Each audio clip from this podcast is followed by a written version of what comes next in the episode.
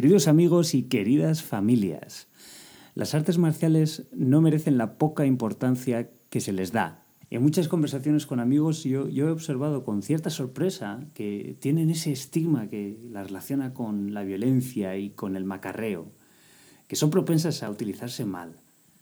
Y como tantas otras cosas en este país, incluso se politiza.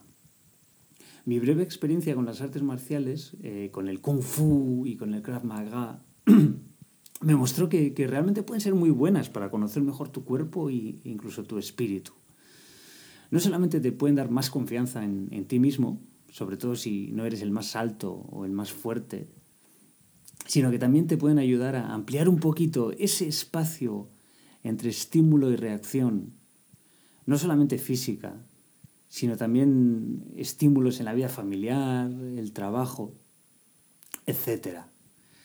Dicen que es ahí, en ese espacio, donde reside la verdadera sabiduría. En otras palabras, darte de hostias con alguien sea seguramente el 0,1% de las veces que utilices lo aprendido en las artes marciales. Hoy tenemos en el podcast a Enrique Oliva, maestro de Krav Maga y fundador de Krav Maga Cantabria.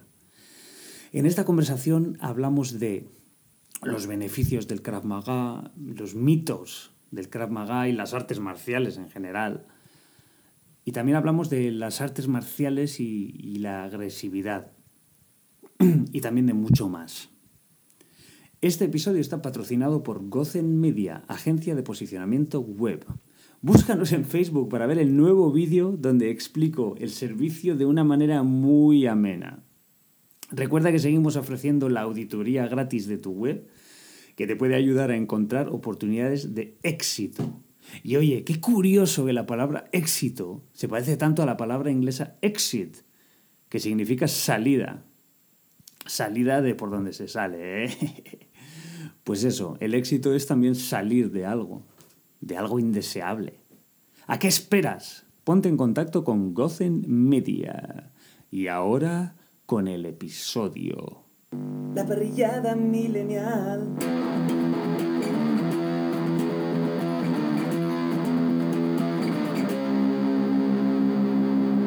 Pues nos vamos. Muchas gracias, Enrique, por venir a Parrillada Milenial.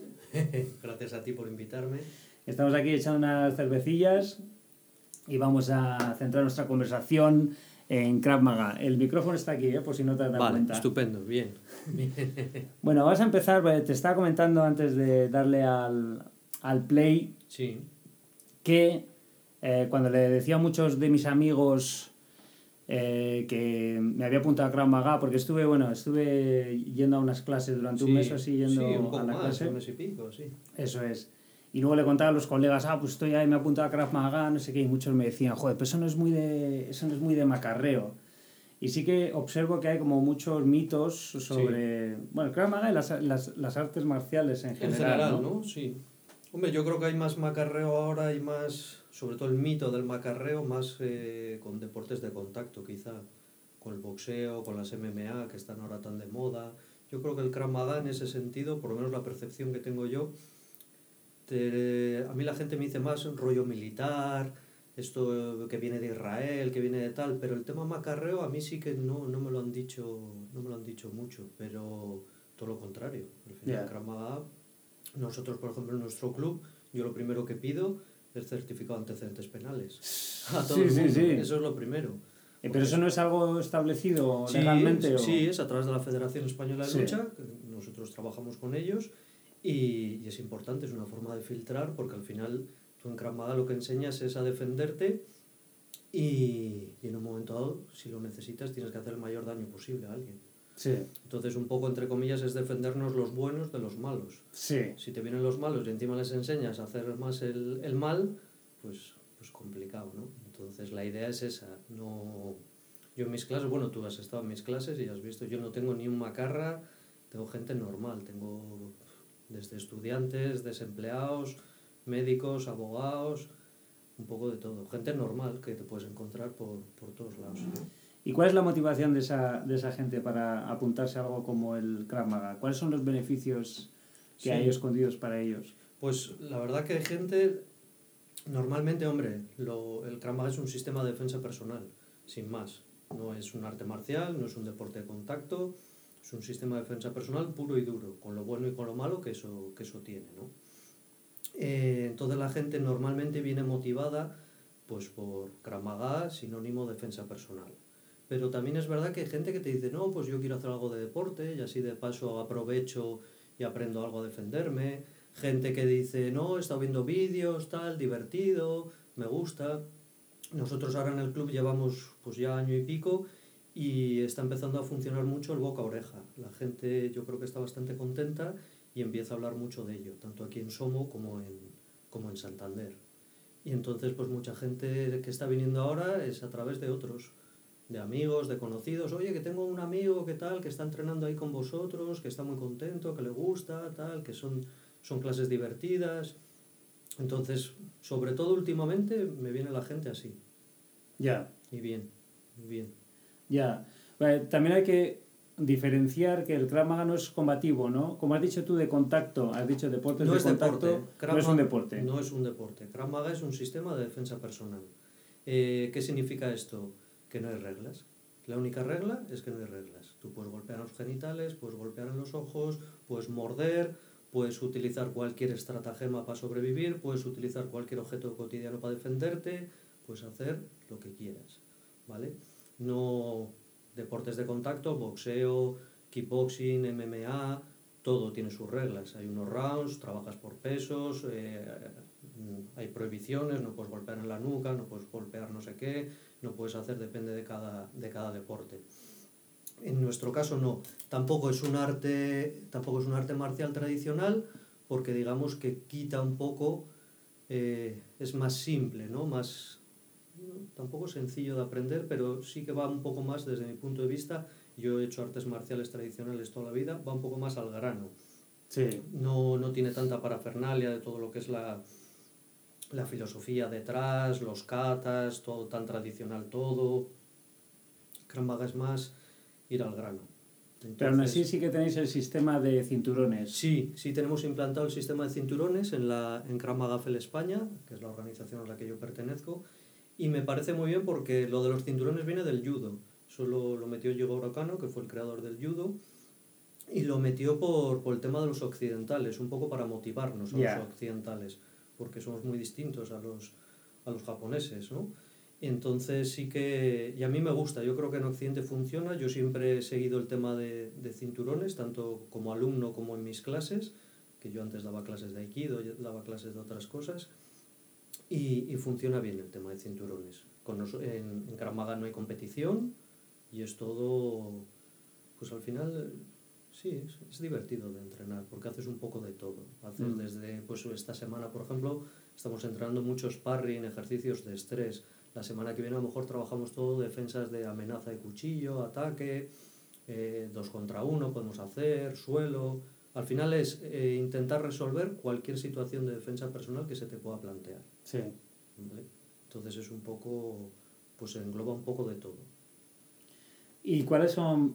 Ya hemos nombrado que no se compite, pero ¿qué otras diferencias hay respecto a otro, otro tipo de artes marciales? Y digo esto Sí, sabiendo que también el Krav Maga coge de un poco de, de todo, ¿no? Tiene un poco de Jiu-Jitsu, Sí. tiene un poco de Aikido, ¿no? eso es, sí. El Krav Maga, eh, quien lo inventó, un señor se llamaba Imi, este señor era un atleta, era un experto en boxeo, que había ganado varios campeonatos de boxeo, era experto en lucha, era judoka, también cinturón negro judo, también fue muy buen judoka, etcétera, etcétera. Entonces él, digamos que sintetizó un poco o cogió lo que más le pareció interesante y más sencillo de enseñar de cada, de cada sistema, ¿no? Entonces nosotros, como bien dices, tenemos un poco de judo, proyecciones de judo, tenemos golpeos, los golpes de puño son muy similares, por no decir prácticamente iguales a los del boxeo, patadas tipo Muay Thai Kickboxing, Sí. todo el tema del suelo Jiu-Jitsu, pero enfocado no al trabajo de Jiu-Jitsu de me engancho con uno y le hago una llave, no, es me levanto lo más rápidamente posible Claro. del suelo y huyo, porque en el suelo, en la calle, es lo peor que puedes hacer, estar en, estar en el suelo. Porque yo puedo estar contigo enganchado en el suelo, viene tu mujer, me pega una pata en la cabeza y me desnuca. sin haber hecho nunca nada. Viene con las botas o con un tacón, entonces en el suelo nunca hay que, nunca hay que estar. Entonces tiene sus particularidades, pero sí que es verdad que, que mama un poco de, de todo. Tiene luxaciones de aikido, tiene combate tipo sparring, tipo kickboxing, tipo MMA. Yo siempre digo que, que al final es un poco las MMA, el Krav Maga es como las MMA, pero de la defensa personal, de la calle, ¿no? Enfocado a, a la calle. Las MMA, artes marciales mixtas, pues es un poco lo mismo, pero enfocado a deporte de contacto. Lo nuestro es enfocado a, a sobrevivir. Sí. Eso es. Y es muy práctico, ¿verdad?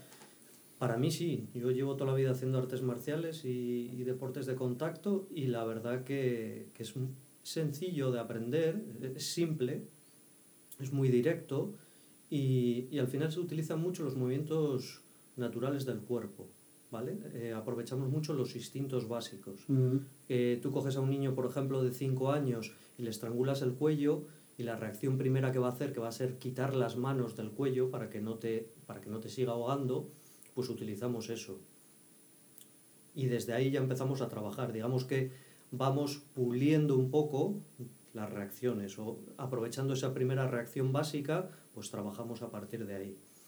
Y la verdad que yo estoy contento con la evolución de la gente. La gente va muy bien y lo coge rápido y sí, el Krav Maga es sencillo de aprender.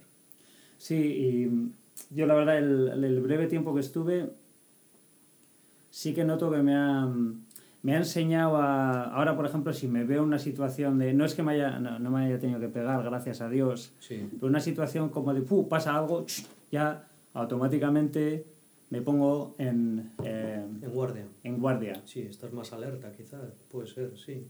Pero también porque la guardia esa me parece una manera muy natural de defenderte. Sí, O sea, es como de cajón, pero seguramente si no practicas, Claro. eso se te olvida, se te ¿verdad? olvida, sí. Hombre, luego es como montar en bici, ¿no? Hay ciertas cosas que ya no se te van a olvidar nunca. Sí, pero luego tienes que ir puliéndolo para no coger vicios, repetir. Al final todo es memoria muscular, es practicarlo, practicarlo para automatizarlo. Yo siempre pongo el ejemplo de tú ahora coges el coche y te vas de aquí a Santander en coche y puedes ir manteniendo una conversación de teléfono, puedes ir a eh, no sé qué, y llegas a Santander y te dicen, bueno, ¿usted cómo ha venido hasta aquí? ¿Cuántas curvas a la izquierda ha tomado? ¿Cuántas a la derecha? ¿Cuántas veces ha metido tercera? ¿Cuántas veces ha pisado el embrague? Pues no tengo ni idea, oiga. Yo he venido automático, no sé, he venido conduciendo, he puesto el intermitente, no sé ni lo que he hecho, pero he llegado hasta aquí, he llegado bien y no me he saltado ninguna, ninguna norma, ¿no? De circulación. Pues el Krav Maga, a lo que me refiero es a eso. Yo ya lo tengo automatizado. Esa es la idea de automatizar. Tú ahora Claro. vienes, me lanzas un puñetazo y yo no voy a pensar defiendo con esta mano, defiendo con la otra. Ya tengo automatizada una reacción sí. Para cualquier situación. Y luego son principios, ¿no? La gente con el Krav Maga está muy equivocada que dice, ah, son técnicas, te tienes que aprender 30.000 técnicas. No, son cuatro o cinco principios que luego les vas utilizando y les vas adaptando a cada situación. Sí. Por eso es importante lo que tú decías exactamente, lo del tema de la guardia. Y luego una de las cosas que nosotros hacemos que yo no he visto en otros sistemas o que se trabaja muchísimo menos es el tema del estrés. ¿Vale? Otro ejemplo que pongo siempre, son ejemplos tontos pero bastante gráficos, tú puedes estar durante tres años aquí en esta habitación aprendiendo, gracias, aprendiendo a nadar, ¿no? Y te pueden enseñar de maravilla el crawl, braza, la mariposa, tal. Y el primer día, ya no te digo que te tiren al mar, sino el primer día que te dejen en una piscina, te vas a ahogar. Al final, para Sí. aprender a defenderte, te tienes que meter en situaciones de estrés. Sí, Y nosotros trabajamos muchísimo el estrés, sí. tanto de, de sparring como estrés pues dos contra uno, como distintas situaciones. Recreamos, hacemos un poco teatrillos, pues eh, Sí. incluso voy a entrar al portal y viene alguien, me agarra por detrás o me amenaza con no sé qué, o para chicas, cuando hacemos cursos para chicas, un intento de violación. Metemos un poco el juego, el rol de que te veas como víctima Claro. de que te asustes de verdad, ¿no? Que te metas, que el corazón se te ponga a 120, que las, las piernas te tiemblen un poco, que te quedes un poco, siempre todo controlado, en un entorno controlado, y depende del nivel que tenga cada uno. Primero los ejercicios de estrés son muy sencillos, pero por ejemplo yo cuando voy por ahí a cursos de instructores, que nos reunimos solo instructores para, para entrenar entre nosotros, ahí te aseguro que los, los, ejercicios de estrés que hacemos son brutales. Ahí nos pegamos de verdad y, y la gente vomita de, de, de, que ya no puede más y, y, muchas situaciones que al final, ¿qué es lo que hay que hacer? Si quieres aprender a defenderte, Sí. si te- pues te tienes que pelear. O sea, te tienen que atacar de verdad y te tienen que meter en una situación y sentir, no sé, la gente que, que me escuche, no sé si se habrá peleado alguna vez o no, pero los que se hayan peleado saben lo que es el, ese miedo que te tiembla en las piernas, el estómago, eh, gente que se mea, gente que, que, que se caga. La, la famosa frase de te cagas de miedo Sí, es, sí. es que es literal. Claro. claro que te cagas de miedo. El esfínter, claro, es así. Entonces, es verdad. Y esa sensación, ese miedo, te tienes que, eso lo tienes siempre, aunque seas el campeón del mundo de, de, de lo que sea, ese miedo siempre está. Otra cosa es saber gestionar ese miedo. En vez de que se ponga en tu contra, pues toda esa adrenalina, toda esa tensión, saberla gestionar y que te sirva pues para en un momento dado para explotar, para ser agresivo, para poderte defender, para poder huir, echar a correr. Un poco nosotros trabajamos todo eso. Y esa es, en resumen, la gran diferencia que veo yo con otros sistemas, por ejemplo, que yo he practicado. Que yo he hecho karate muchos años, he hecho aikido, he hecho otras cosas. Y al final se convierte un poco en, no, core- no coreografías, que tampoco es eso, pero, pero al final es muy cómodo estar con tu compañero en un tatami y, y juegas, ¿no? ¿no? No acabas metiendo esa presión, esa... y nosotros trabajamos mucho eso. Sí, esa sensación de, de estrés. Trabajamos mucho sparring, estrés. y- Sí, tío, de hecho la, el, el ejercicio que, que más recuerdo yo de, de las clases fue cuando ese ejercicio en el que te tienes que ir como defendiendo, o sea, es todos contra ti, Sí, todos, toda la peña contra ti. Te tienes que ir defendiendo y hay un momento en el que ya te dejas, sí, te arrinconan en, un, en Sí. una esquina y te dejas que te, que te den. sí, Y yo me acuerdo que eso es esa la sensación que tienes cuando todo el mundo te está eh, dando de hostias, sí, que realmente no la gente es, maja y no, no lo hace Sí. muy fuerte, pero es esa sensación de "Pa, me, Sí. está, me están dando hasta en el carnet de sí. identidad. Sí, ese agobio, ¿no? Ese que, te, que notas golpes por todos lados y no sabes salir y te tienen arrinconado. Claro, Eso es. pero de nada, tampoco sirve de nada agobiarse. Entonces hay un momento en el que digamos que, que tu alma o tu mente se va desde ese momento y entras en una especie de trance. Venga, que me caigan todas las que quieran, yo estoy aguantando, ¿sabes? Eh, Tengo una carga de pulmón de aire, voy a aguantar aquí un minuto Sí. y que me caigan las que quieran. Y su- supongo que, hombre, en una, en una situación real eso tiene que ser diferente, ¿verdad? Tiene que, pero- ser, tiene que ser horroroso, sí.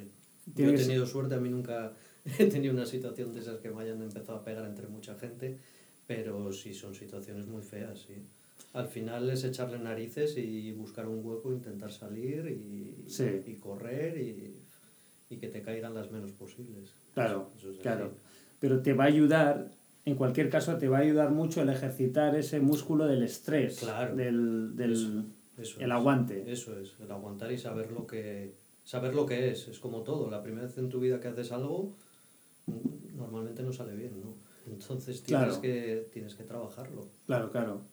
Y además me gustó, me gustó muy bien la idea, he visto en Instagram y así el, el workshop que hicisteis en un bar. Sí, sí, sí, hace poco, sí. Lo hicimos en, en el puerto de Indias de Santander, en un pub. Esto es algo pionero en Cantabria, no se Sí. había hecho nunca hasta ahora. Yo creo que de Krav Maga seguro que no, pues además estamos solo nosotros. Y de, y de otras artes marciales yo creo que tampoco se ha hecho nunca en Cantabria. No es algo que se me haya ocurrido a mí, sino que es un trabajo normal que se suele hacer en, en Krav Maga. ¿Y en qué consistía el workshop? Pues nosotros lo que hicimos fue, nos juntamos, lo hicimos a plazas limitadas, fue como aniversario de- del club, un entrenamiento especial, y nos juntamos 35 personas en, en este garito, en un pub, en Santander, y, y un poco la idea era, al final no haces nada distinto a lo que, a lo que haces en el tatami normalmente, pero lo metes en un entorno real, que ya cambia muchísimo, ya con pantalones vaqueros, con ropa de calle, Claro, con música, claro. Ah, con música con, también. claro, con música a tope. Primero los ejercicios empezamos para calentar como si estuviésemos en clase, pero luego yo añadí ya las luces, de discoteca, la música a tope, entonces ya empiezas a discutir con alguien, ya no le oyes. Luego haces muchos ejercicios en los que simulas que a lo mejor estás bajo ciertas sustancias, ¿no? Sí. Pues tú sales por la noche, al final, oye, te tomas tus copas o lo que sea, entonces también hacemos ejercicios para que estés mareado, para que estés Sí. estresado, para... Y, y se recrean un poco, intentamos pues hacer una simulación de, de una situación real que te puedes encontrar pues a las 2 de la mañana en, un, en una discoteca, Claro. que te pueda pasar pues cualquier historia, ves mucho menos y utilizamos un poco objetos pues que te pueden pegar con una botella, con Sí. un tubo, eh, incluso avisar al portero de cómo salir, dónde está la salida y tal, eh, muchas cosas. Es, es un poco esos trabajos, son, son divertidos, la gente quedó, quedó muy contenta, fue, fue buena experiencia, no hubo ningún tipo de, de altercado, nadie se lesionó. El garito a mí me daba un poco de miedo porque es un sitio nuevo, lo habían reformado hace poco y yo se lo dije a, a Jimmy, el dueño, le dije, oye, yo te voy a explicar lo que vamos a hacer, no te voy a engañar, ¿no? Y, y la verdad que la gente se portó muy bien, salió todo bien, tranquilo y, y no hubo ningún desperfecto, nada. Y, y repetiremos, yo creo que dentro de unos meses volveremos, Sí. volveremos a hacerlo porque la gente quedó muy contenta, sí. Claro, además es el tipo de situación eh, donde la probabilidad de, Sí. de tener una, una, una situación de esas es mayor, ¿verdad? En un bar con gente borracha. Yo cuando vivía en Inglaterra, los ingleses son muy, son muy finos, como tú sabrás, son muy educados y tal, Sí. pero en un pub inglés Sí, son hooligans todos. Todos hay, hay tienen- una tensión ahí, hay una tensión ahí constantemente. Y encima son pavos grandes. Sí, ¿Sabes? Que como o sabes pegarte o estás jodido. sí. Y yo decía, joder, es que yo necesitaría tener unas, Sí, unas herramientas para Sí. poder defenderme en ese en el momento que tenga esas herramientas me sentiré más seguro en una situación como esta Sí. porque la gente aquí está a, a esto de como le mires mal o no sé qué la tienes Sí, además les gusta pegarse. Yo, la experiencia que tengo en Inglaterra son bastante más duros que nosotros. En general, los ingleses son tíos duros, tíos que se beben seis pintas y, y les apetece pegarse, y es así. Y buscan la mínima y son tíos más grandes y más fuertes que nosotros. claro Y les va, les va la marcha, sí. Entonces, estas cosas. Luego también depende mucho de la edad. Yo, por ejemplo, a día de hoy, ya con 41 años que tengo y la vida que llevo, es bastante probable que esté a la- a las 4 de la mañana en una discoteca. Más fácil que tenga un altercado en, un, en el coche, que en una rotonda, que se me baje un señor por un al paso o alguna historia, ¿no? Que esas cosas también las trabajamos. Trabajamos, sí. sí, sí, sí, en, en, en coche, amenazas desde el coche, tú estás sentado en el coche y que te venga un tío enajenado y se te eche encima o te intenta abrir la puerta o te meta la mano por la ventana o te lance un puñetazo desde, o te amenace con un cuchillo por una ventana o una pistola. Para robarte el coche o por ejemplo para lo que sea o para secuestrarte o para o simplemente para pegarte una castaña porque Sí. se ha vuelto loco porque eh, te ha adelantado y yo qué sé. Entonces esas cosas también las trabajamos. Trabajamos también en situaciones en un autobús por ejemplo en no sé todo- en un baño en un baño Ah, sí. público de, de un garito sí intentamos recrear porque al final todo cambia y, y no tiene nada que ver depende de dónde estés claro claro quién se puede beneficiar de este arte marcial en particular Pues todo el mundo, la verdad. Yo tengo, yo tengo alumnos desde los 16 años hasta, hasta los 60. Tengo un señor que tiene, yo creo, tiene ya 60 años. tengo gente que ha hecho artes marciales toda la vida, deportes de contacto, y tengo gente que nunca había hecho nada, incluso ni deporte. Y, y gente que te dice, joder, me dices hace seis meses que me iba a hacer 10 flexiones y no me lo creo, no me hacía antes ni una, por ejemplo claro gente que está más elástica, que está más en forma y luego que aprende ciertas nociones. Entonces, eh, al final el Krav le sirve a todo el mundo. Yo, por ejemplo, mis clases las doy a partir de 16 años. Sí. Estoy, tengo compañeros e instructores también que dan clases a, a, a niños de Krav Maga, enfocado más a tal. A mí me parece estupendo, lo respeto, pero a mí no, a mí particularmente no me gusta. Yo prefiero Krav Maga para adultos. Para- los niños se curten más a menudo que los adultos Sí, ¿verdad? es distinto, sí. Y al final yo el Krav Maga como lo enfoco es un Krav Maga en un momento dado para hacer el mayor daño posible y, y salir por piernas, ¿no? Y repeler la agresión. Entonces, Yo para, ni- para niños, por ejemplo, recomiendo más el judo. Sí. El judo siempre por todo el tema psicomotriz y los ejercicios que aprenden. Y a mí el judo para los niños es lo que más, es lo que más me gusta. Pero el Krav Maga a partir de cierta edad, 16, 18 años, es estupendo. Y ya te digo, no hace falta tener una, ningún físico especial, ni ser ningún atleta, a todo el mundo. Yo tengo todo tipo de gente, gente con mucho sobrepeso, gente que está muy fuerte, gente... Y todo el mundo se adapta a ello, porque al final lo que decíamos antes es algo muy natural, eh, son reacciones instintivas del cuerpo, reacciones naturales, y luego ya cada uno hasta donde llegue. Tú puedes, pues, oye, ser más explosivo, más rápido, menos. Luego cada uno adapta el Krav Maga a sí mismo. Yo soy un tío, por ejemplo, muy chiquitín. Entonces mi Krav Maga nunca podrá ser igual que el Krav Maga de un señor que pese 120 kilos y mida 1,90. Claro. Ese señor hará otro Krav Maga totalmente distinto al que puedo hacer yo. Yo, por ejemplo, soy pequeño, pero soy muy rápido y muy agresivo. Entonces alguien que sea pequeño como yo, pero que sea más delgadito, más tranquilo, pues tendrá que hacer otro tipo de Maga. Al final, digamos que tú es, utilizas, ¿no? El- lo adaptas a ti. Tú el Krav Maga te lo... Y vas viendo, ¿no? Vas, al principio la base es la misma para todos, pero ya cuando tienes cierto nivel, pues empiezas ya a adaptarlo a lo que más te gusta a ti o lo que mejor te sale a ti. Un Sí. poco, un poco esa idea. Oye, mujeres, esto es de, de puta madre para mujeres. ¿no? Mujeres muy bien. La verdad que tengo, yo de vez en cuando, cada dos o tres meses, suelo dar un curso específico para mujeres, Sí. más enfocado a ellas de pues un poco antiagresión sexual, anti pues amenaza o el típico gilipollas de una discoteca se Sí. le pone tonto y tal, cómo resolverlo. Y funcionan muy bien esos cursos, esos seminarios, talleres, como lo quieras llamar, ¿no? Eh, di la semana pasada, yo creo que ha sido la semana pasada, di uno en Somo, aquí, y, y muy bien, vinieron 20, 20 mujeres y la verdad que funcionó muy bien. Y yo creo ¿Cuándo que- fue la semana pasada? Sí, yo creo que el domingo pasado fue y quedaron bastante contentas. Y luego en las clases regulares sí que tengo pues unas 6, 7 chicas y la verdad Sí. que funcionan muy bien. Las mujeres en general eh, yo creo que lo hacen todo bastante mejor que nosotros y, y se las da muy bien. Tienen mucha más coordinación que nosotros, son más intuitivas, eh, escuchan más en las clases, las corriges un detalle y no hace falta corregirlo dos veces. A un tío normalmente se lo tienes que decir 40 veces, somos, somos así, somos básicos. Pero, y luego sacan mucha agresividad. Tú ves una mujer que, que empieza hoy conmigo en craft y la ves dentro de seis meses y puedes alucinar de... de porque la mayoría de las mujeres les da mucho miedo, ¿no? El, el, el golpe, ya no que las peguen, pero el golpear ellas, ¿no? El decir, "Uh, ay, es que me da miedo hacerte daño, es que tal. Y en dos o tres meses, eh, como te descuides, te tumban, te pegan. Sí, sí. Yo le dije, Funciona. le dije a mi mujer de ir al. Joder, vete al workshop ese que he visto en Sí. Instagram de, de Enrique y tal.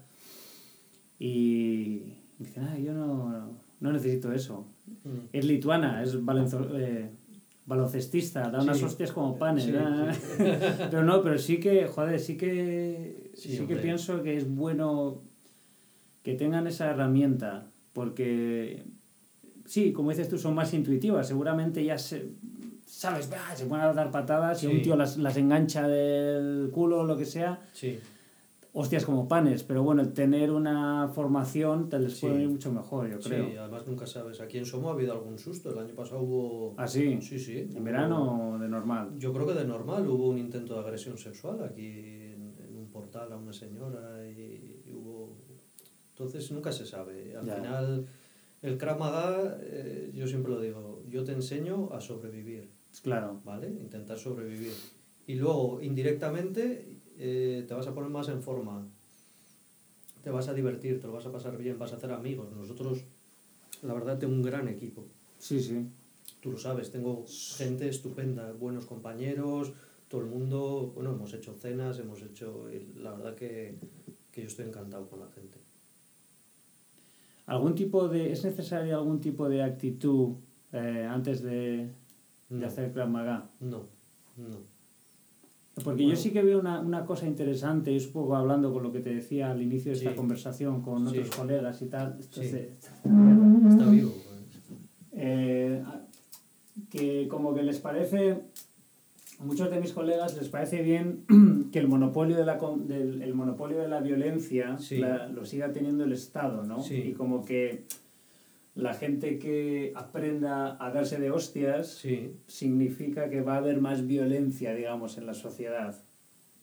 Entonces, Ya. yo, vamos, yo pienso que no, pienso que no tiene por qué ser así, no, por supuesto que no, claro. pero sí que es posible que alguien que tenga cierta...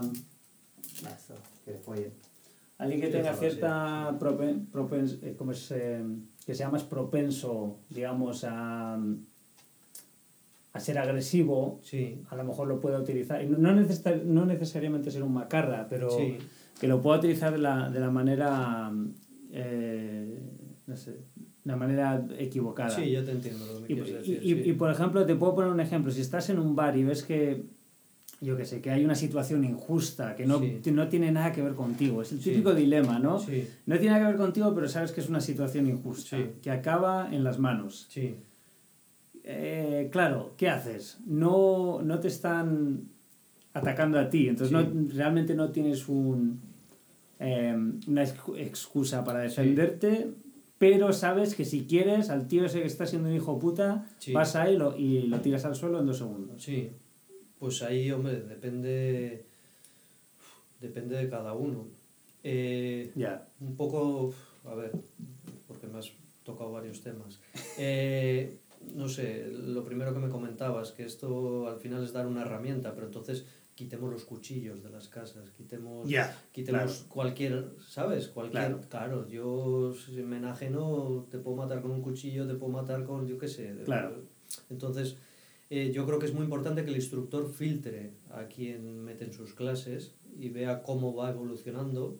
Y luego también es verdad, ahora por ejemplo con el Krav Maga no, no lo he visto, pero por ejemplo cuando yo era pequeño, pues no ha dado tiempo a verlo tampoco, y por el perfil de gente que tengo, pero yo cuando era pequeño sí que entraba gente muy, pues cuando éramos adolescentes, por ejemplo en karate, muy traviesa, muy tal, más propensos a problemas. Sí.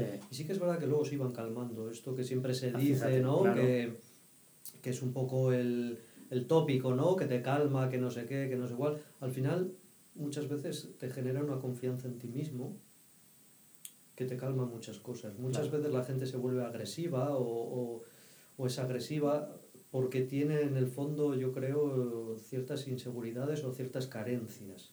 ¿no? Entonces intentas compensarlas de otra forma y, y es complicado, es un tema complicado. Pero, pero yo creo que el, que el que es agresivo siempre va a ser agresivo. Sí. Lo que pasa que luego esa agresividad la puedes canalizar. Entonces nosotros intentamos ayudar a canalizarla. Y luego la gente que no es nada agresiva, pues sí que es verdad que les enseñamos a ser agresivos, pero cuando sea necesario y siempre dentro de una proporcionalidad, etc. Y por último, lo que me decías de la eterna duda de me meto o no me meto, pues hombre, ahí depende de cada uno. Yo en mi caso personal, si están pegando a una mujer, yo me meto 100%. Si están pegando a un niño, yo me meto 100%. Si estoy viendo una pelea que hay mucha desigualdad entre dos tíos, tal, pues probablemente me, me meteré también, probablemente. Pero no sé, también hay muchas formas y en un momento dado a lo mejor es mejor llamar al 112 o si estás en un garito llamar al portero Sí. o sabes que al final, no sé, la gente que Bruce Lee no somos ninguno. Y, es verdad, eh, y te piensas que, yo qué sé, y no hay nada peor, yo siempre se lo digo a mis alumnos, no hay nada peor que la falsa seguridad. Ya. Es lo peor que puedes tener, que te creas algo que... A mí hace poco comentaba con un amigo que hace kickboxing y tal, y me decía, no, porque tal, porque tuve un jaleo con uno, no sé qué, y le dije, pero estás loco, que te pueden matar, que un mal golpe, o te resbalas, o te caes, o, o mientras estás con uno viene otro, el más tonto, y te da con un vaso en la cabeza y, y te corta toda la cara, o no, no, no, la falsa seguridad, hay que intentar evitar los problemas Mm. lo máximo posible, intentar mediar intentar... Es complicado, Sí, es sí. tema complicado, complicado. Es complicado, pero, pero yo sí que pienso que... Y has bordado mi, mi pregunta, has- o sea, tu respuesta ha abordado mi pregunta, la Sí. verdad. Eh, pero yo pienso que sí, que en el 90% de, de los casos, o 99% de los casos, Sí, es mejor entender estas técnicas, tener estas herramientas y lo que dices tú también, el ser consciente de, de los beneficios que te da esa seguridad, esa tranquilidad. Sí. que Sí, es un sí, poco la paradoja de todo esto, ¿verdad? Eso es. Sí, un poco rollo samurái, ¿no? De estas cosas de... Exacto. Sí, pero es verdad, sí, sí. Es... Si yo soy consciente, no hablo de mí, ¿eh? Hablo en general. Si yo soy consciente que en un momento dado te puedo matar, pues ya tengo esa tranquilidad de... Es que me da igual que me insultes. Me da igual que yo en un momento dado, pues en una situación X, me pegas un puñetazo, pero a lo mejor me le como, me le trago por la ci- circunstancia que sea, ¿no? Tampoco voy a poner ahora ejemplos, pero, pero a lo mejor me interesa tragármelo o irme. Y por eso no tengo menos ego, ¿no? Es que llega un momento que ya no tienes ego, es que te, te da igual. Te- claro, es una sensación que dices, es que, no sé, me, me da igual, no, no tengo problema. Y luego también, no sé, eh, yo a mis chicos siempre les digo, eh, por ejemplo, ante un atraco, siempre da todo lo que tengas. Aunque lleves 3.000 euros en el bolsillo. ¿Cuánto vale tu vida? Ujú. ¿3.000 euros? ¿Cuánto vale tu vida? ¿Un millón de euros? Te equivocas. Tu vida vale mucho más, amigo. Tu vida no tiene precio. A mí ahora salgo de aquí y te, y te lo digo de verdad y me viene un kinky y me sacan una navaja y tal y le doy todo. Todo. Y es que me da igual. Es que no, no quiero. Imagínate que tengo la mala suerte que, que ya no te digo que me pinche, o que le mate yo. Que le doy un mal golpe y lo mato. Pues luego, eh, no, no- mi conciencia, no sé, no, no, luego ya vienen cosas feas en, en todos los sentidos, ¿no? No, no hace falta. Otra cosa es que tu vida está en juego Sí. o la de un tercero al que quieres mucho, o que te quieren violar, o algo ya que ya ahí cada uno su, su pone el límite, pero por cosas materiales, por supuesto yo ni me lo, ni me lo planteo, o sea, no, no, no, no hay que hacerse el héroe nunca. Bueno, hablando de héroes, Sí. ¿cuál es eh, otra de las de los mitos, digamos, de eh, las confusiones que tiene mucha gente? ¿Cuál, ¿Cuál es la relación entre el Krav Maga e Israel? O el ejército Bien, israelí, bien. más en concreto. Bien, perfecto, te explico.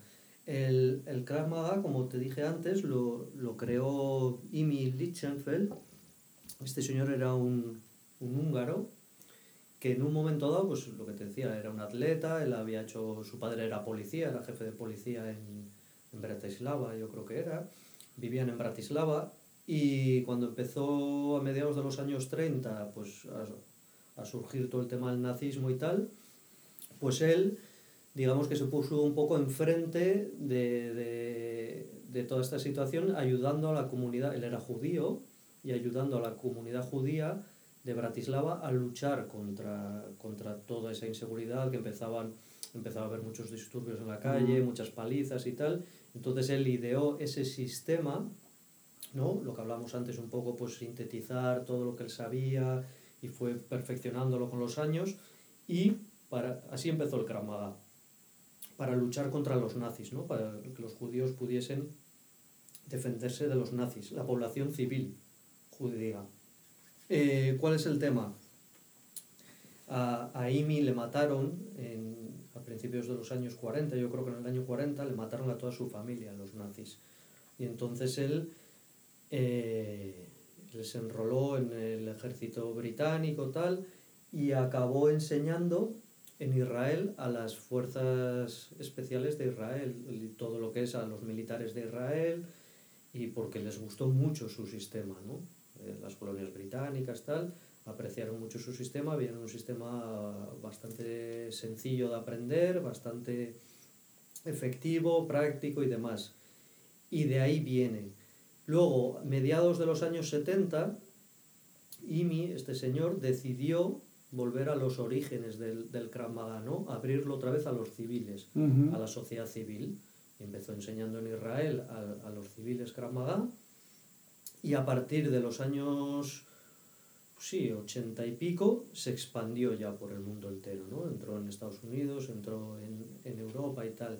Eh, la relación que tiene el Krav Maga con Israel y tal, pues Israel ahora mismo, las fuerzas, lo que es el Mossad, todo lo que es el ejército y tal, pues eh, todos practican Krav Maga. Eh, la población civil practica Krav Maga allí, sí, claro, pero como puede jugar aquí, no sé, pues como aquí los chavales pues hacen, no te voy a decir fútbol, pero pues, no sé, cualquier deporte, allí está bastante, por la situación que tienen, está bastante extendido. Luego, a nivel mío personal, te soy sincero, eh, es que a mí la verdad me da igual que fuese el Krav Maga israelí o etíope. Me- no, no, tengo, no tengo mayor problema. Yo he hecho sistemas, artes marciales japonesas, chinas, eh, jiu-jitsu brasileño de Brasil y por eso no, no, no me he vuelto loco y me he estudiado la cultura brasileña, ni me identifico con la cultura brasileña, ni me da igual. O sea, Israel lo mismo. El tema, el complejo tema Palestina, Israel y tal, pues sinceramente no me veo capacitado para poder opinar porque lo veo muy complejo y, y al final, no sé, yo he visto documentales y unos te cuentan una cosa, otros te cuentan otra y, Ujú. Y son temas complejos. Yo creo que la violencia nunca es buena, nunca es buena, igual que las dictaduras no son buenas, igual que... Y allí tienen un, un follón montado gordo. Yo este año voy a ir allí a entrenar, Ujú. espero ir este verano a Israel y, y ya os contaré a ver, a ver, a ver qué me encuentro. Pero, pero a mí la verdad que, que no sé, tiene un poco, no sé, yo me he encontrado gente de los dos extremos, de gente que te dice, no, pero esto, Israel, sionismo, tal, no sé qué, nazis, tal, y luego gente que todo lo contrario, no, pero esto, eh, judíos, no sé qué, entonces, al final, a mí la verdad que me da igual que sea israelí o que sea... Claro. A mí me gusta el Krav Maga, lo entreno. Sí que es verdad que soy consciente de la sensibilidad del tema, entonces yo normalmente nunca lo publicito ni, ni cuando viene alguien a probarlo, ni comento que es un sistema israelí, ni... claro. Porque a mí me da igual. Además, joder, en tu logo, Crama Cantabria, hay una estela cántabra con la copa de un pino. O sea que. Eso es. Eso es, eso es, eso es. si tuviera una estrella de David, todavía. pero Claro, vamos. claro. No, no, eso no, no. No porque no... Yo hice muchos años aikido y, y no me hice sintoísta, ni, ni iba por la calle vestido con, con un kimono, ni... ni... El aikido es japonés. japonés, sí. Ah, sí, sí, fíjate. sí. Entonces no... No, no, es que, ¿sabes? Y, ni se me ocurre ponerme a, a estudiar la cábala judía. Pero bueno, hay mucho, estas cosas hay mucho flipado, ¿eh? como en todos lados. Hay mucho Sí. friki. Siempre ha sido, las artes marciales siempre han sido un reducto de frikis. Y hay gente que se cree, además suele ser inversamente proporcional. Cuanto más te flipas con, con un poco lo, lo, lo superficial, ¿no? O lo de fuera, digamos, todo lo que es el entorno, todo lo que es pues la cultura, Claro. todo, técnicamente, normalmente, suele ser bastante peor. Porque al final el tiempo es limitado y si te centras mucho en mamonadas, al final no entrenas mucho, ¿sabes? Yo prefiero entrenar cuatro horas al día que estar leyendo la cábala judía. Es interesante ahora, en, yo que sigo mucho lo que pasa en Silicon Valley, Sí, en Estados Unidos están como locos con el Jiu-Jitsu Sí. brasileño. sí, E incluso los SEAL sí, lo practican, los, de, los, los SEAL del ejército. sí. Pero claro, lo que dices tú, que el Jiu-Jitsu está pensado, empiezas en el suelo y acabas en el suelo. sí. Y entonces, Al ¿cómo así? Al principio no era así. Lo de los SEAL yo no tengo tan claro que practiquen Jiu-Jitsu brasileño. ¿eh? Será otra, una de las cosas que practican, pero yo sé que también practican. Krav y que hacen otros Ah, sí, también, Sí, ¿eh? claro. Ah, sí, vale. es que tiene más sentido que hagan algo así, ¿no? Sí, sí, sí. Los marines, la mayoría, no se puede generalizar nunca, ¿no? Pero yo creo que el 90% de los ejércitos del mundo practican Krav Ah, entre claro. otras cosas. El jiu-jitsu, jiu-jitsu brasileño, eh, empezó más como arte marcial, ¿no? Como sistema de, de combate, incluso como defensa personal con los Gracie. Yo lo he practicado, el jiu-jitsu brasileño, y a mí me gusta mucho, pero para lo que es. Y sí que es verdad que se ha deportivizado muchísimo. Y, y el jiu-jitsu brasileño, uno contra uno en un entorno controlado, es de puta madre, porque te llevas a un tío al suelo y, y eres como una araña, le coges y, y de ahí no sale. Pero yo cuando la gente me dice, no, yo hago jiu-jitsu brasileño como sistema de defensa personal, yo en mi humilde opinión creo que se equivocan. Lo último que puedes hacer es irte al suelo con alguien, levántate rápido. Y tú miras en internet y ves mil vídeos de peleas de gente que se van al suelo y llega un tercero o llegan cinco y te empiezan a dar patas en la cabeza. O sea, no, no te puedes ir al suelo con nadie. Y el jiu-jitsu brasileño a mí me encanta, ¿eh? me parece muy divertido, te pone muy fuerte, te pone en forma y yo siempre que puedo lo practico. Pero por un poco por, por enriquecer mi, mi herramienta, ¿no? De, de, de- del Krav Maga también y por hacer otras cosas, pero nunca lo enfocaría como, como defensa personal. Yo no se me ocurriría en el suelo ponerme a hacer a un tío una llave de brazo en la Claro, calle. claro. Lo ulti- sería lo último que haría. Antes, Claro. Lo primero es levantarme y, y salir de ahí. Un tema interesante, eh, llevamos, eh, gracias a Dios, varios meses sin sustos de atentados terroristas. Sí. ¿Qué hay que hacer? Blondie no se ladra. Pero a ver- Déjala pasar, sí, sí. ¿Qué te pasa a ti? Ven aquí. Mira, ese es Enrique. Hombre, ¿qué pasa? Me gustan mucho los perros. Yo tengo un perro, además. Sí, ¿cómo Sí. se llama? Bruce. Bruce. El bueno Bruce. Hola, ¿qué tal estás? Bien. Vale, vale, bien. ¿Qué me... Qué chula. ¿Qué me estabas preguntando del Sí, tema de- terrorismo y... Sí, eh, atentado terrorista. Sí. Estás en un bar y aparecen cuatro tíos con cuchillos acuchillando a la gente eh, sin complejos. Sin complejos. ¿Qué hay que hacer? Pues lo primero, según dicen las fuerzas de seguridad del Estado, escapar, intentar escapar, ¿vale? Intentarte alejar del peligro, intentar esconderte, intentar ayudar a la gente a, a salir de ahí. Eh, si no te puedes escapar, intentar esconderte. ¿vale? Intentar parapetarte contra, con algo, intentar encerrarte en algún sitio, complicado. En un momento dado, en cuanto puedas, si estás escondido, llamar al 112, etc. Eh, es que es complicado, es complicado. Hemos visto muchas situaciones. En Krav Maga se entrena también este tipo de, de situaciones, a nivel ya quizá un poco más avanzado, pero se entrena también. Lo que pasa, se entrena, el ideal sería que todos supiésemos qué hacer, pero se entrena, por ejemplo, en Estados Unidos, yo he visto, yo he visto gente trabajando allí que en los institutos y en las universidades enseñan, y me parece muy interesante, cómo gestionar esto. Estás en clase, por ejemplo, cuando entra el típico chiflao y empieza a ametrallar a la gente, cómo tiene que reaccionar la gente como una unidad, como un colectivo, todos. Entonces hay unos protocolos, ¿no? Y te- pues hay que parapetarse o te tienes que tirar encima de él, depende de la situación que sea, pero son cosas interesantes. Lo que pasa es que nosotros, eso aquí es inviable, no sé, yo creo que la gente no, no, no, no le entra en la cabeza a día de hoy todavía, pero sería pues un poco, al final de forma individual, pues intentar, claro, es que tan general lo que te he dicho, luego habría que verse en la situación, Claro, claro. cada situación, es, es complicado, es, complicado. Pero vamos, lo del pegarle hostias con un patín no es una buena idea, ¿no? Hombre, lo primero el tío tuvo, tuvo huevos, ¿eh? Y, y chapó y, y, y ese sí que fue un héroe. Pero, pero sí que es verdad que, Está muerto. claro, que es, que es complicado. Es complicado. Tú ves a, claro, pues probablemente este chico, tú cuando te- estás en una situación de estrés y tienes una pelea o ves una situación de estas, entras en, en efecto túnel, visión túnel. Y probablemente este chico no vio nada a su alrededor. Se centró en esa situación, intentó defender a la persona que estaban apuñalando y no vio que venía, probablemente, no lo sé, pero yo creo que no vio a un segundo o a un tercer agresor y es donde le, le mataron, ¿no? Le apuñalaron por detrás. Probablemente, probablemente, no lo sé. Es que ante esas situaciones es complicado. Es complicado gestionar. Hombre, el tío que tener huevos ¿eh? para hacer eso. Ya ves, que tener huevos. ya ves.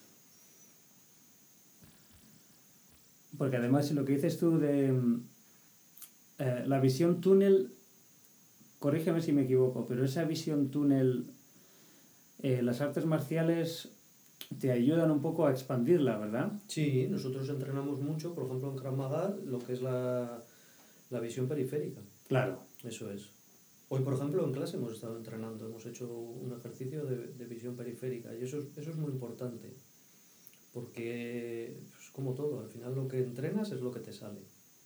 No pretendas nunca que lo que Lo que no hagas hoy, luego te va a salir por ciencia infusa ese día y tal. Al final es todo memoria muscular, Sí. ¿vale? Y tienes que entrenarlo miles de veces, y repetir y repetir y te sale. Y, y el tema de, de la visión túnel es muy importante. Intentar lo que tú has dicho, expandir un poco la visión, ¿no? Siempre vas a tener, aprender a cerrar, porque el ser humano funciona de, de una forma, ¿no? Está más que estudiado. A estas alturas ya del 2018, el comportamiento humano y las reacciones del cuerpo y, y está todo súper estudiado y Ujú. súper medido y científicamente. Entonces intentamos trabajar eso, pues un poco el, muy importante también las reacciones, el, eh, bajar el tiempo de reacción ante cierta situación, eh, tener visión periférica, controlar un poco la situación, dónde estás, el ambiente, el- la localización, pues se trabaja mucho ese tipo de cosas. Sí. Sí, sí, sí. Es interesante porque, y una de las razones por la que te he invitado al podcast es porque últimamente estoy estudiando mucho el tema del el concepto de flow, Sí. eh, que en- es un tema de psicología positiva que en Sí. España se llama flujo, Sí, que es eh, el estado de conciencia en el que estás inmerso en una cosa y digamos que tu ego se disuelve. Y lo han mirado, como dices, lo han mirado científicamente, qué pasa en ese tipo de situaciones que se te olvida, digamos, se te olvida todo lo que no concierne a esa situación. Eh, y lo que pasa es que la corteza prefrontal del cerebro, que es la que guarda todas las memorias pasadas y también la planificación futura, y Sí. en otras palabras el ego, sí. eso se pierde, mm, se desactiva. Entonces entras en un momento en el que solamente eh, están tus sentidos y por tanto estás completamente eh, consciente de lo que está pasando y cuáles son tus reacciones y sientes todo tu cuerpo que está haciendo.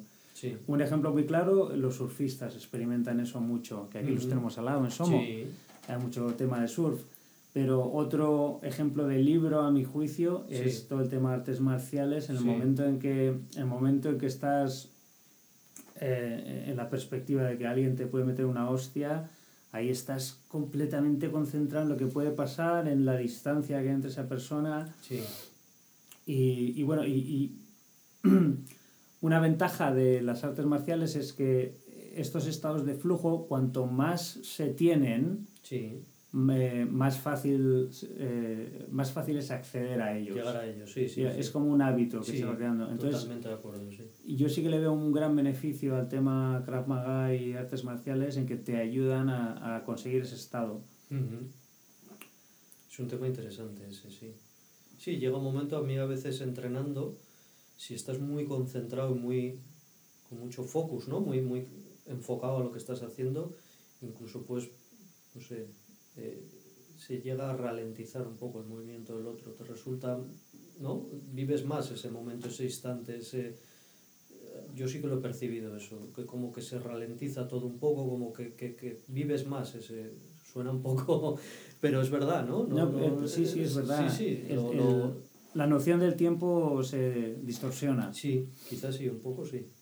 Pues sí, pues eh, y, eso se puede utilizar para todo lo que hace, para el trabajo, para la relación, todo ese el estar en el momento presente. Yo personalmente creo que nos falta mucho mucho de eso. Estamos pensando en en la en, la, en ser ascendidos, en el futuro, no sé qué, o en el pasado, lo que me dijo este y tal. Y creo que eh, todos nos beneficiaríamos mucho más si estuviéramos más concentrados en, en, en el presente. Sí. Y creo que eh, practicar artes marciales te pueden ayudar a eso. Estoy, estoy totalmente de acuerdo. Justo hoy les he echado una pequeña bronca en clase. Es que, es que parece que estaba preparado. ha sido así porque me he cabreado porque, porque les pedía eso. Digo, estáis aquí hora y media. En el momento que piséis el tatami, no tenéis mujer, no tenéis hijos, no tenéis hipoteca, no tenéis, olvidaros, vaciaros Mm. aquí. O sea, tenéis que estar la hora y media aprovechando esto al máximo, concentrados. Además, os viene muy bien para desconectar un poco de todo. Y quizá estamos demasiado eso es, con mil cosas. Y ahora la era actual, y ya no te cuento móvil, redes sociales, que todo el rato te pipi, pipi, pipi, y estás a todo menos a lo que, menos a lo que tienes que estar. Yo hace dos días me desconecté las notificaciones del WhatsApp Y, y ha sido de puta madre. Lo que pasa es claro, que no, no te he oído cuando me, cuando me has mandado un mensaje. que llegaba tarde. Esa es la, la, la cara y la cruz de... de- claro. Exacto, exacto. Pero no, la mayoría de, ese, de, la mayoría de esas cosas son, son abstractas, no existen realmente. Sí. El momento presente no, no, no son importantes. Eh, pero bueno, es un poco el auto, el, ¿cómo es? El piloto automático. Sí. Estamos mucho en piloto automático y, y bueno, pues es un poco cómo funciona la sociedad pero todo lo que podamos yo creo que sí que tenemos que estar. Y por ejemplo, otra de las cosas, eh, supongo que junto al tema de cinturones que hacéis en Krav Maga, que a mí Sí. me gusta mucho, es el ritual de saludar. Sí. Sí. Eh, y eso ahí sí que es como marca, en, vale, saludas, empiezas. Y ahí lo que dices Exacto. tú, olvídate de, de todo lo que ha pasado antes de la saludación sí. y luego cuando saludemos al Al final de la acabar, clase es. ya vuelves Eso a... es. Es como encender y apagar el, el interruptor. ¿no? Sí, sí. Yo lo veo así, sí. Eh, sé que hay gente que, que no saluda, mm, ya no en en- depende de qué sistemas, ¿no? Para mí, yo eso sí que lo llevo a rajatabla, sobre todo por lo que has dicho. Igual que la uniformidad, que todos vayamos igual vestidos, Sí. Para que no haya diferencias, somos todos iguales en clase, dejamos el ego fuera, en el momento que nos alineamos en fila y saludamos, eh, en ese momento tenemos que estar 100% a eso. Y además que Claro. nos, viene, nos viene muy bien, nos viene muy bien por, lo- por todo lo que hemos dicho.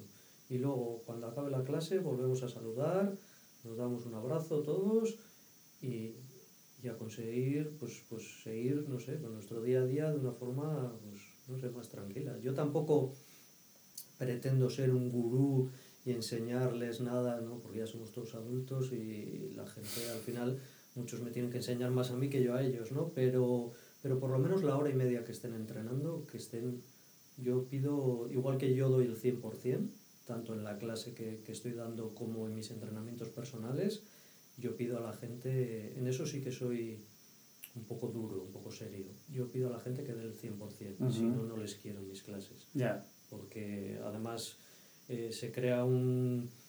Es importante que haya una armonía en clase y que todos estemos trabajando con, con, con sinceridad, ¿no? Y con ganas y con... y eso es importante. Y, y la verdad que lo he conseguido. ¿eh? La mayoría de, de mis chicos funcionan muy bien y todo el mundo se lo toma en serio y sí que es verdad que de vez en cuando les tienes que dar algún toque, pues porque se despistan. Y luego muchos también, quieras que no, como ya llevan ya tiempo, se van haciendo amistades sí. entonces, pues oye, y a veces les digo, oye, luego si queréis salís, os vais a tomar una cerveza o comentáis lo que queráis, pero aquí dentro tenéis que estar a lo que, a lo que estamos. ¿no? Sí. Eso es.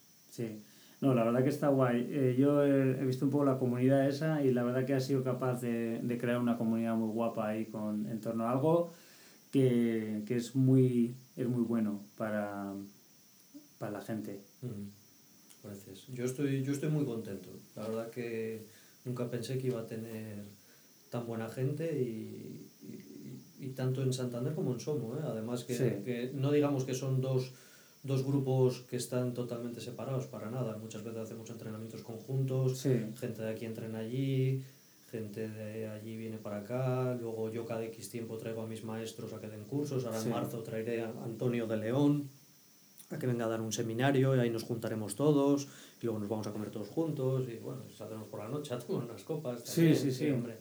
Y eso para mí es importante. Yo al principio siempre les decía, chicos, tal, pues les mando algún WhatsApp al grupo y tal, chicos, que somos un equipo, tal. Y ahora ya, y no es por, por, por tontería, pero yo ya empiezo a ver que somos una gran familia. Ujú. Y es verdad, o sea, ya empiezo a ver lazos importantes entre, entre todos y compañerismo y cómo se ayudan unos a otros y cuando cómo arropan a la gente que entra nueva y, y la verdad que, que es importante eso. Para mí es fundamental. Al Sí. final es más, mucho más importante eso que, que aprender a defender una patada frontal, que a lo mejor en tu vida nadie te va a dar una patada frontal. Entonces esto, la verdad que sí. Y luego algo muy bonito de, de las artes marciales en general es que te relacionas con gente que normalmente no te vas a relacionar por, por tu ambiente laboral o social o aquí hay gente de todo tipo Sí, y, sí, sí, y todos somos iguales, ¿sabes? Eh, está el, el que gana 600 euros y el que gana 40.000 euros al año y el que tiene un Mercedes y, el- y todos somos iguales en el tatami.